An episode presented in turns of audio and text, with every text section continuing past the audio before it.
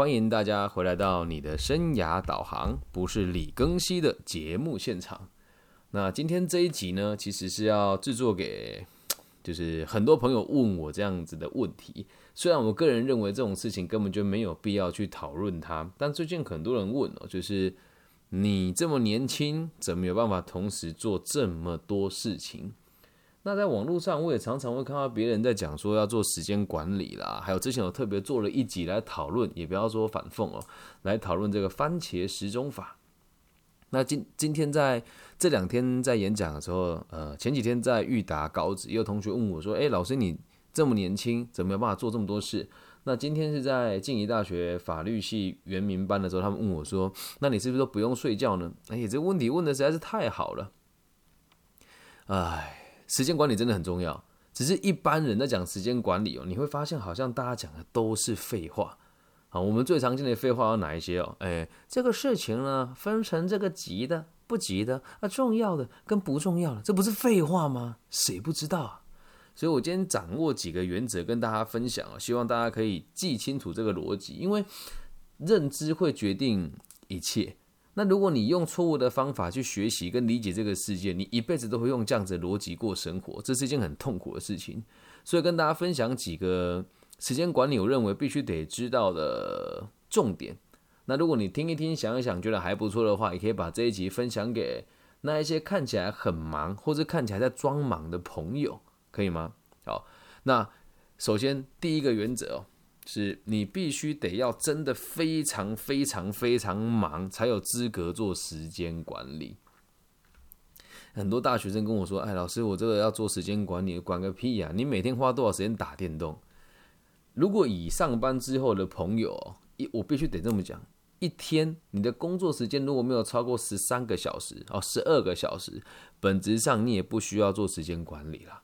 那你说老师，我一天只工一天工作这个八个小时，难道不用做时间管理吗？那就不需要了，你八个小时不就把事情做完了吗？所以时间管理必须得是发生在你已经很忙，忙到没有空的人，你才有资格做。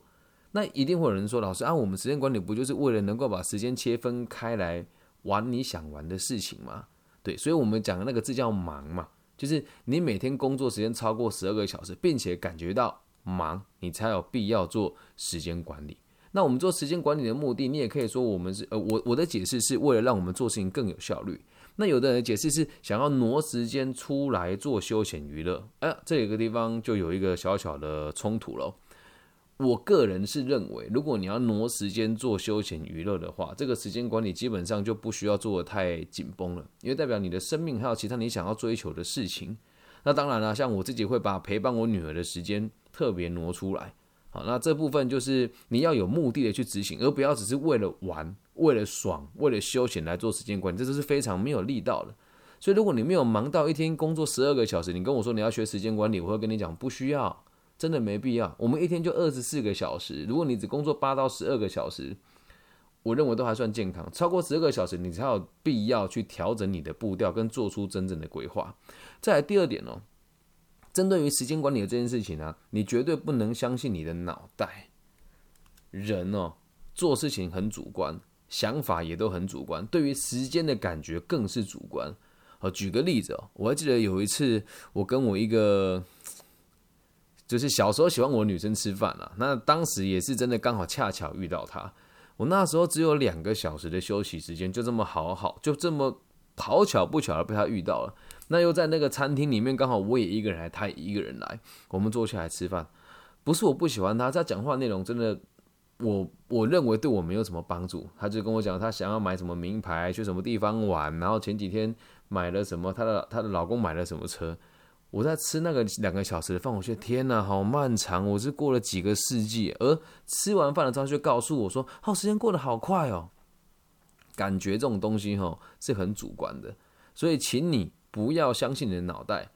假设你要做一件事情，需要人家诶，比如说像我自己有时候做工作很投入，那我就会必须得设定个闹钟提醒我什么事情要去执行。就包含回到家之后，有时候跟女儿一起忙东忙西啊，玩这个玩那个，我都会定闹钟说十点半呃十点或是九点半的时候，我就会定一个准备开播啊，不然你有时候一玩了就什么都忘了。然后再第二点，你一定要善用一个东西叫做形式力。都已经二零二一年了，拜托你用你的行事历，最好是用手机的。那你要记得，手机你的账号一定得联动到你的电脑上面了，否则手机被摸了你就完蛋了。而这个行事历最好一个做法，还还还可以做到连接你的这个电子邮件，还有提醒要跟你一起做事的人。所以，请你善用手机的行事历，然后善用你的倒数计时器，还有善用你的闹钟，这几点相当重要。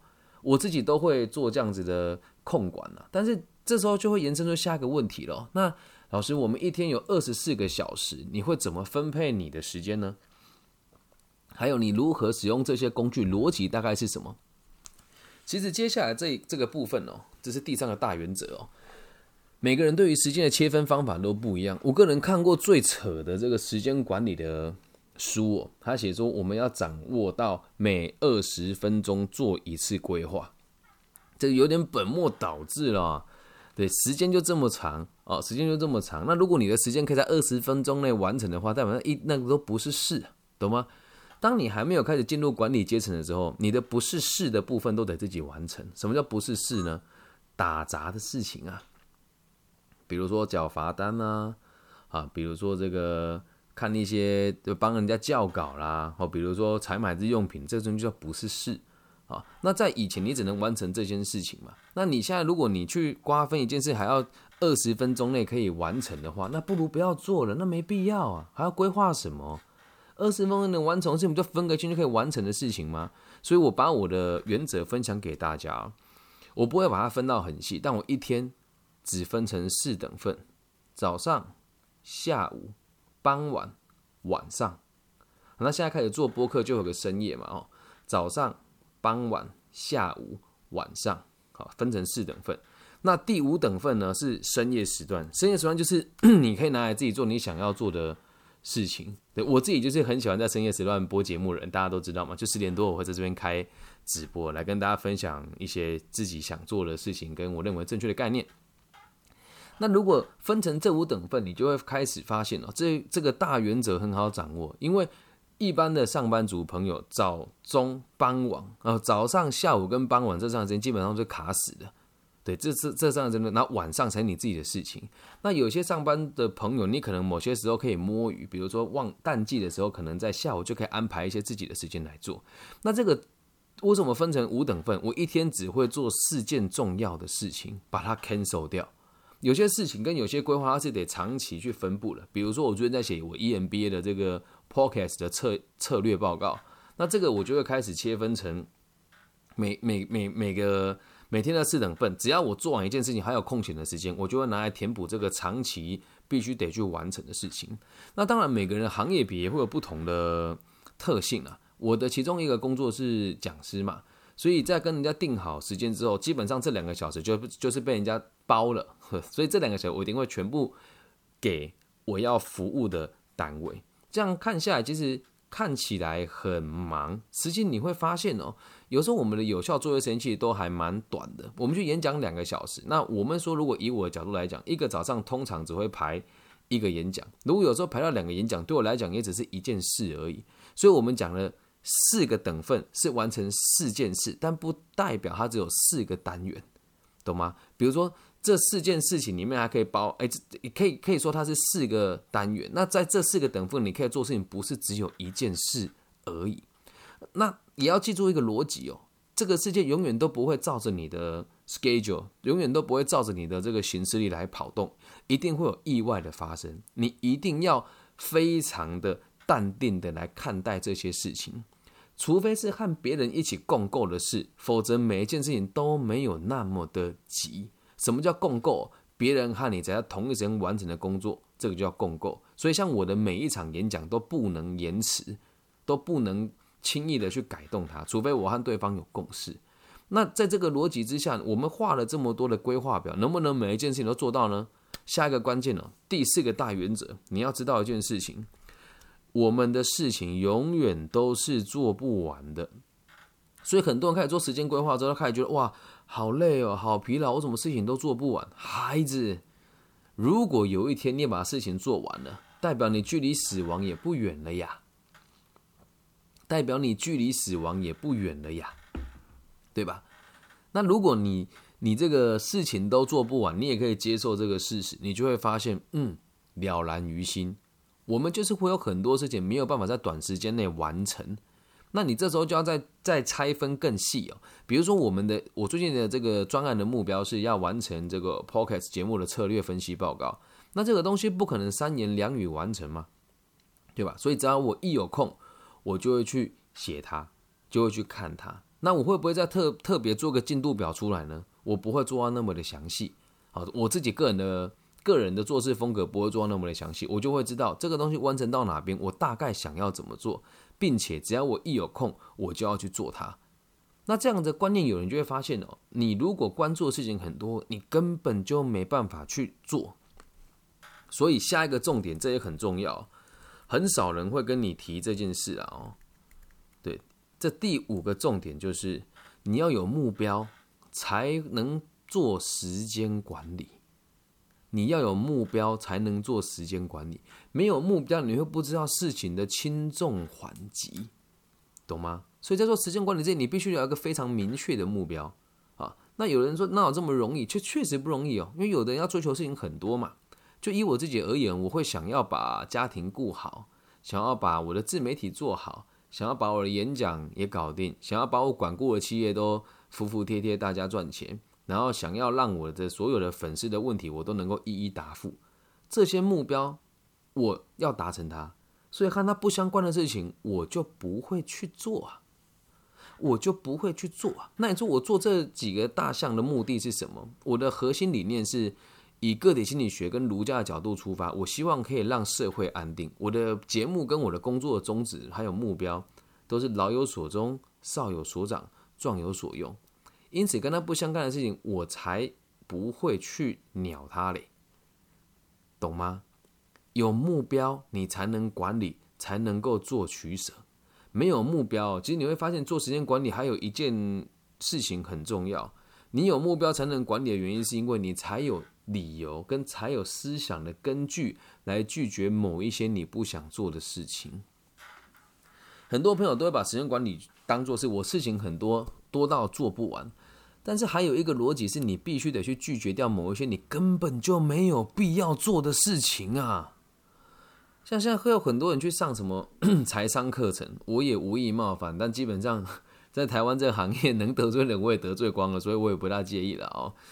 你会跟我说我要每天花三十分钟到一个小时的时间去看那些老师给我的励志文章，然后每个月花五百块到一千块的台币，你相信这个会致富？天哪，那你就要浪费时间，然后你还把这浪费时间拿来告诉自己说，我要让我的生活更精准，要让花出要挖出更多时间来这里浪费这个没用的时间。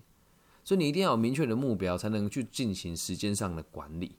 如果没有的话，基本上就是白搭。那我们要我又又要提醒，要再再次提醒大家哦，为什么说要去做管理？因为你有了目标，才知道什么事情你该做，什么不该做，这样能够明白吗？接下来我们看到第六个重点哦，我觉得这个也蛮有趣的。你要懂得 把事情交办给别人，有些事如果可以不由让不不需要由你亲手来做，你就应该去做和你的工作跟目标更接近的事情。好，举一个真实的案例哦，这个是发生在十五分钟前啊。我们这个竹山高中的一位杰出小青年叫佑成，也是我现在身上穿的这件 T 恤的潮牌的这个总负责人啊。因为他现在才高中二年级，然后准哎招高中三年级准备要去推甄了。他跟我说：“老师，我之前跟你一起在协会合作的拍的那一部微电影啊，我想要拿来做我的备审资料，但是对方呢要要求我开立这个协会相关的证明。好，那这件事情。”如果要我全部来做就很麻烦了，我还要先去找一个这个感谢状的内容，我还要问他那感谢状内容你要写什么，然后编排的漂漂亮亮，然后印出来，然后我再签名，然后再扫描，再寄给他，全部做下来大概要二，大概要一个小时左右吧。那这这件事情有非得要由我来做不可吗？没有吧。但如果找其他人做，是不是可能又要再付钱、又再沟通、又再花时间就很麻烦？所以在当下，我就把这个工作外包回去给他。我说那不然这样好了，你也都知道该怎么做，我把我协会的资讯，包含我的税基编号，包含我这个这个我的头衔跟我协协会的全名，然后让他自己去网络上面找这个证明的格式。他开出来之后，因为我们讲的都是事实，确实有做，花了几个小时策划来就都是有，只是没有开立证明给他。那讲完之后，他就会做出一份，再寄给我，用电子邮件寄给我，用电子签合的方式用印，然后盖章，然后签名给他，他再印出来就可以直接做。你看这个一来一往可以省掉多少时间？所以你要懂得外包事情给别人，那这件事情就很重要。人缘好的人才有办法把工作外包给其他人。那讲外包这个词，我觉得是客气啊，就是大家都愿意帮助你，这才是重点。所以，一个时间管理能力好的人，你你一定要有还不错的人员。如果你没有还不错人员，你就会发现你会你会做很多非常繁杂而且没有必要的事。那在这个观念最后延伸出我们这第一二三四五六七第七个原则哦，我们用这个原则来跟大家做 ending 哦。时间就是金钱。金钱就是时间。当你已经有能力掌控某些资源的时候，身上有点闲钱了，好，然后开始忙到没有时间来生活，你才有资格来做时间管理。在此之前，你跟我说我想要花时间出来玩乐，我就必须得讲，你对你的工作跟你的生活没有太强的目的性。如果为了玩乐来安排时间，就代表你根本一点都不认真呐。懂吗？可能跟你原本听到的人的说法会不大一样，但我就是这么过生活的人，因此我讲这样子的课程很有说服力。对我并不是挪时间出来玩，我是挪时间来做更有效率的事情。所以要记得，金钱就是时间。当你的收入还不错的时候，你不要舍不得花钱呐，懂吗？不要舍不得花钱，这个是真实的事情哦。以前我都会自己洗车，然后我觉得，哎，这个过程还蛮开心的，还蛮快乐的。但在洗车的过程当中，我会很担心我时间会不会不够，所以后来呢，我都会在游泳的时候把车开去游泳池前面的洗车场。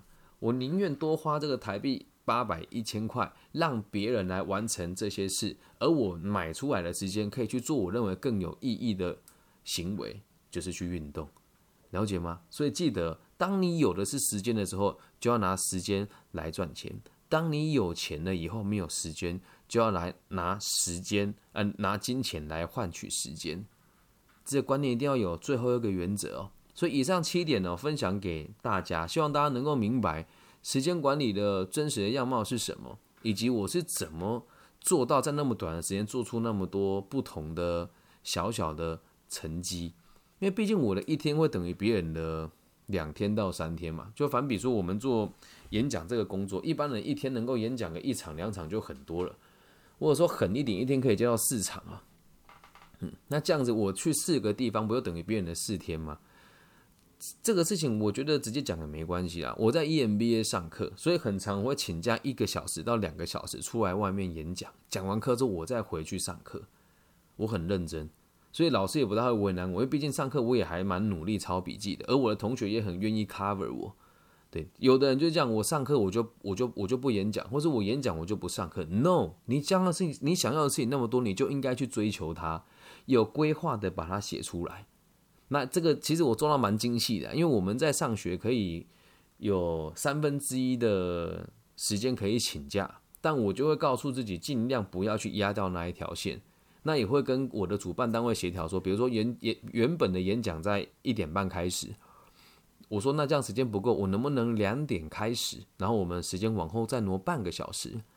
那如果在上学这边的时候，我跟老师讲，老师我们提前把功课交完，我提早离开，和每个人协调，把每一个时间都处理得干干净净、明明白白，尽可能让你自己的作业提升效率，这才是最好的时间管理的概念。所以记得哦，没有目标就不需要做时间管理。那有钱的朋友记得拿钱来换时间，有钱的朋友记得拿时间来换钱。如果没有非常忙，基本上你就不需要做时间管理了。以上就是这一集全部的内容了，希望大家喜欢。那如果喜欢的话，网易云的朋友可以帮我分享加按赞。我最近每天都会平均增加一两个粉丝，然后留言数跟这个流量也慢慢提升起来了。那如果接下来疫情结束了，那我在大陆的粉丝有突破。呃，也不要说太多了，有突破五千人啊，那我就会考虑自己掏腰包来大陆做这个巡回演讲。好，那到每个省份我可能就住七日啦，我也没有没有特别有钱。那如果我有这个听众 想要招待我的话，我也是 欣也也是会欣然接受的。OK，那其他地区的朋友如果有想要听我讲哪一些主题，可以透过各个不同的平台跟我联系。那也希望大家在每个平台收听都可以帮我分享、按赞、订阅、五星好评。希望我的节目都可以为大家带来更稳定的生活。以上就是我们今天这一集全部的内容。我爱你们，记得不要浪费时间，生命诚可贵。拜拜。